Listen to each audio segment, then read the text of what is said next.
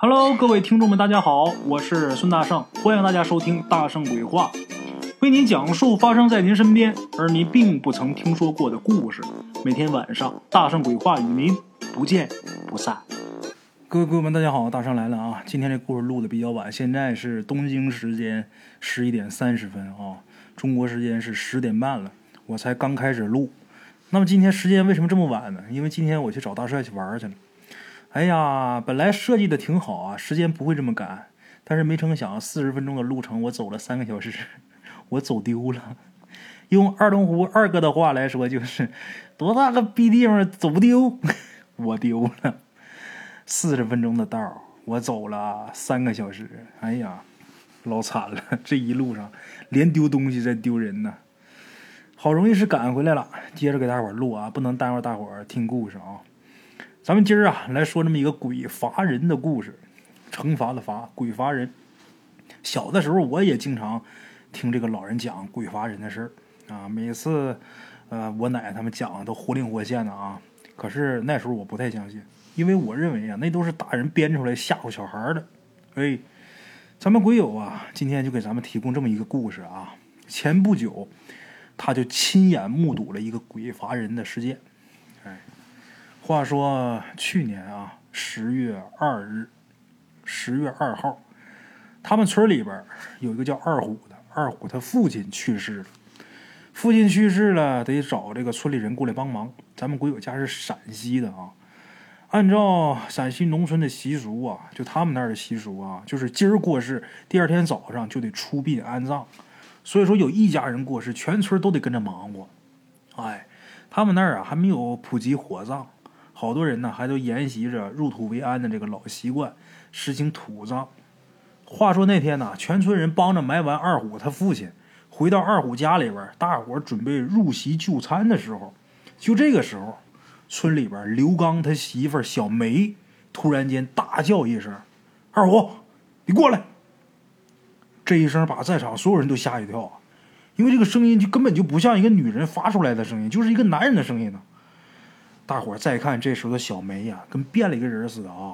两个手掐着腰，两只眼睛怒目圆睁，一副怒气冲冲的那个样儿。哎，突如其来的这个变化呀，让在场所有的人呐都感觉有点莫名其妙。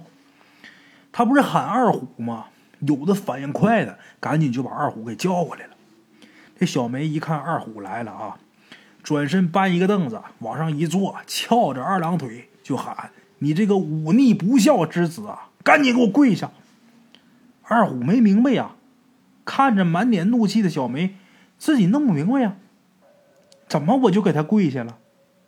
然后二虎就说：“梅姐，你你你这怎么了？你这是？”这时候听小梅说：“你胡说啥了啊？我是你爸，你连你爸都不认识了。”小梅翘着二郎腿，拿手指着二虎，就说：“啊。”今天啊，你就当着各位亲戚邻居的面你就说说我在世的时候你是怎么对我的。这一下，在场所有的人才明白这咋回事大伙儿嚷嚷嚷开始议论啊。有一个年纪大的一个老头啊，跟咱们鬼友就说：“就说完了，这个小梅呀，是让二虎他爹给附了体了啊。”跟咱们鬼友说完之后啊，又走到二虎跟前。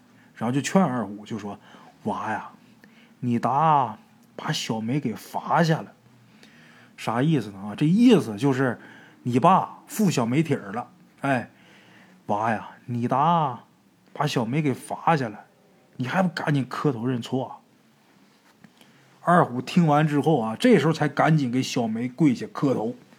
可是大伙没想到，这小梅压根就不领情，接着说：“啊。”你以为你磕几个头就完事了吗？你不愿意说是不是？那好，你不说我说。接着呢，这小梅就以二虎他爸的口气就开始说，就说娃呀，我我怎我怎么生了你这么个没良心的东西啊？啊，你哥那年给队上打井摔死了，为这个事儿你妈伤心的落下了不治之症，没多长时间呢，你妈就离开人世。我呢，就剩下你这么一个根儿，我是既当爹又当妈，把你给拉扯大。我是找人看脸儿给你在镇政府安排了工作，后来呢，又给你娶了你婆娘，哎，你呢娶了媳妇儿成了家。本来想我到老了能有个依靠，我指望你养老送终，可是我万万没想到啊，我千辛万苦养的儿，竟然是一只白眼狼啊！啊，那年你婆娘生娃。我这个当爷爷的心里边高兴的不得了啊！我格外关心我这个孙子。可是你媳妇儿嫌我总去她屋里边，她说我老不正经。你说你娃怎么也不分青红皂白？你听你婆娘的啊！从那以后，你也把我另眼相看了。你说你要跟我分开过，你把我撇开不管了。好在呢，我是有胳膊有腿儿。自个儿还能动弹，哎，还干得来。我呢，不看你娃的脸也能活。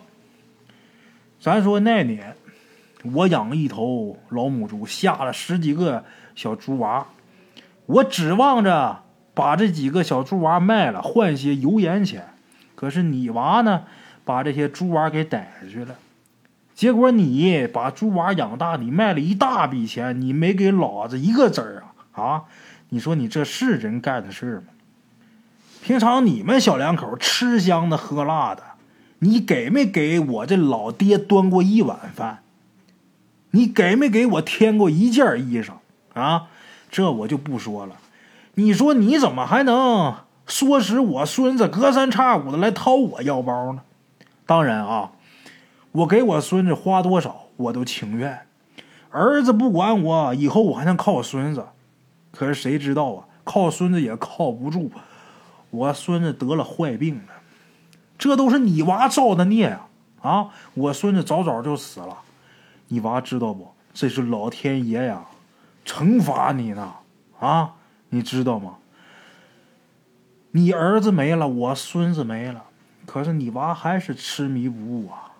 前年我不小心摔倒骨折了，你娃不闻不问啊！村里刚把我送到医院，你不但不拿一分一文，事后啊，你还怨人家刘刚家多管闲事，啊，你把人家还给打一顿，村里人最后看不过眼了，把你告到派出所，让你给人家看病，还罚了钱。你说说，你娃做的这叫人事吗？啊？说到这儿时候啊，小梅就停住了。然后拿手指着二虎，就说：“你看看啊，今儿大伙可都在这儿。我说的口干舌燥，你娃连口水都不给我呀！啊，你过去对我不好，现如今你还敢这样啊？”这时候旁边有明白人一听这话呀，赶紧给倒了一杯水，先递给小梅。小梅接过来喝了一口水，然后继续说：“今年。”我得中风了，你娃还是不管不问，我整天难受的受不了，没办法，我自己上了吊了。这样也好，你娃也没得负担了，哎，我也不受这个罪了。大伙围观的人听到这儿，才知道二虎他父亲是上吊死的，一个个的都交头接耳开始议论，哎。这二虎听他老爹说到这儿的时候，也有点跪不住了，抬起头就说：“你不要胡说，你编这些瞎话，故意损我干什么？你就是要故意损坏我们两口子名声啊！”没成想，这二虎话音刚落，就听“啪”的一声，这小梅呀，照着二虎这脸一记响亮的大耳光，啪的一下扇二虎脸上，紧接着就是说：“事到如今，你还敢嘴硬啊？”如要人不知，除非己莫为啊！你娃到现在还不认错啊？你说我说的都是假话？那好，你把村干部叫来，我有话说。一听说叫村干部，大伙一开始都不明白找村干部干什么啊？好在呀，这个村长就在现场，走到小梅跟前就说呀：“大叔，我在这儿呢，你有啥要说的，您直说啊，我给你做主。”这小梅这时候就说：“指着这个村长就说，你去，你到我住的那个屋子里边，炕东头，窗户底下，你把那块炕板揭开，那炕有炕面啊，都是拿这炕板搭的嘛。你把那块炕板揭开，里边有个塑料袋，你给我拿来。这村长就按小梅说的，就去了二虎他爸生前住的那个屋子，还真的就找着那个塑料袋子了。哎，把这塑料袋拿出来之后，交给小梅。这小梅接过袋子，把这袋子打开，在场的人啊都目瞪口呆。里边什么呀？里边一沓一沓的百元大钞，十万块钱，整一摞。这小梅一手拿着钱，一手指着二虎：“娃呀，你看见了吗？啊，这是十万元。”你老爹我这一辈子省吃俭用我攒的，本来我想留给你，可是你娃至今都还不认错啊！你呀，太令我失望了，你老爹我也绝望了。现在啊，我就当着你和大家的面我把这些钱就捐给村上敬老院，我好让更多老人别跟我一样，有儿跟没儿一样活受罪。来，村长，钱给你，我捐了。说着话，把这十万块钱就交给村长了。二虎这时候才无话可说，把头低下来，眼泪也下来了，就说：“爸呀，我错了，你原谅你儿子不孝吧。”这时候，小梅鼻子里边哼了一声：“ 你娃不到黄河不死心，不撞南墙不回头啊！现在说啥都晚了。”你自己好好想想吧，走好你今后的路就得了。该说的我都说了，该做的我也都做了。现在呀，我可以走了。说完这句话，这个小梅啊，你看眼神一下就变了。一看大伙都围着她啊，就挺惊讶的，挺不好意思，还说你们都围着我干什么？有什么热闹可看的呀？不坐席吃饭，都在这围着看我干嘛呀？有人就问。就说：“哎，你知不知道你刚才干啥了？”小梅说：“我干啥了？我这不是给二虎家帮忙呢？我干什么了？”现场所有的人全都看到了全部的过程。哎，这个事儿，你说他不邪不怪，不可能；你说他是装的，不可能。为什么？如果真是这小梅装的。他不可能知道二虎家这些琐事，就算他知道二虎家这个琐事，他不可能知道这老头藏钱的那个具体的位置。哎，一般咱们说这个附体的事儿啊，其实不少见，但是大多数都是有心愿未了。如果他要不是说有心愿未了，他不会干这个事儿。他死了该去哪儿就去哪儿，都是那种眼睛闭不上。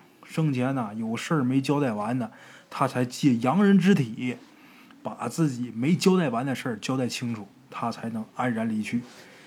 要么说怎么说，有的这些鬼就不愿意走，他执念太重了，就是因为他有余愿未了。啊，好了，各位老铁们，咱们今儿这故事啊就到这儿，非常感谢各位老铁们收听。今天咱们故事到这儿，明天同一时间大圣鬼话不见不散啊。茶楼，人影错落。用声音细说神鬼妖狐，用音频启迪人生。欢迎收听《大圣鬼话》。Hello，大家好，我是主播孙宇。吃完了饭，然后就回到自己的课室上啊。喜马拉雅、百度搜索“大圣鬼话”，跟孙宇、孙大圣一起探索另一个世界。那天山女子独守空城，也只是感谢鬼友们，感谢鬼友们，感谢鬼友们一路陪伴。大圣鬼话，见字如面。欲知后事如何，且听我下回分说。